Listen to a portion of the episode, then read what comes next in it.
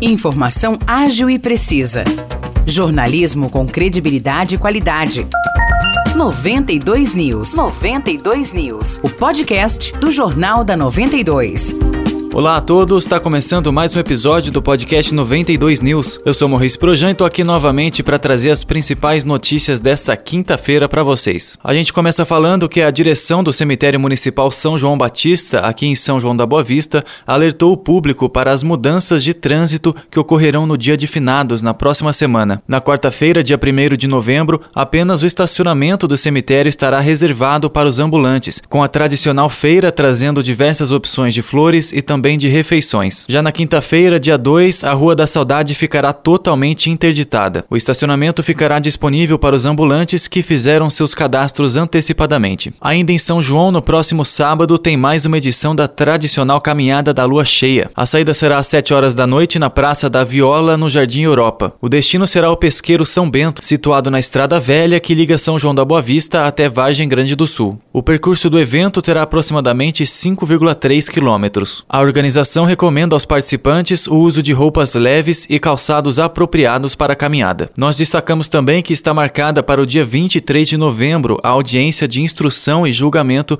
de uma possível fraude envolvendo a contratação do escritório BKN Advogados, feita pelo Centro Universitário Unify. Estão envolvidos nesse processo o ex-reitor da Unify, Francisco Artem, o ex-prefeito de São João da Boa Vista, Nelson Mancini Nicolau, o filho dele, Gustavo Mancini Nicolau, e a ex-assessora jurídica da prefeitura, Ellen Padial Baxtron Falavinha. O processo se iniciou após denúncia do Ministério Público, que aponta que teria havido um esquema de favorecimento. Na audiência, as partes apresentarão provas e argumentos para embasar a decisão do juiz. Em caso de condenação, a pena pode variar de 4 a 8 anos de prisão e pagamento de multa. Para finalizar a edição de hoje, a gente fala de esporte. O nadador sanjoanense Vitor Alcará ajudou a equipe brasileira a conquistar a medalha de prata no revezamento 4 por 100 medley masculino ontem, nos Jogos Pan-Americanos de Santiago, no Chile. Alcará participou da classificatória pela manhã, conseguindo o tempo de 48 segundos e 34 centésimos. Na final, o Brasil conquistou a prata, mas Alcará não participou da prova. Mesmo assim, ele ganhou a medalha de prata pela participação na classificatória. Essa mesma situação aconteceu no revezamento 4 por 100 misto, disputado no final de semana,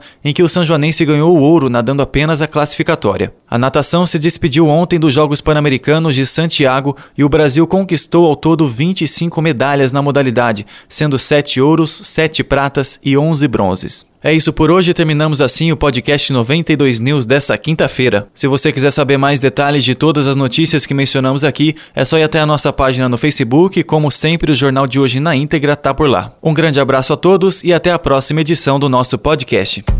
Para mais notícias de São João da Boa Vista e região, acesse 92fm São João.com.br ou siga 92fm São João nas redes sociais. 92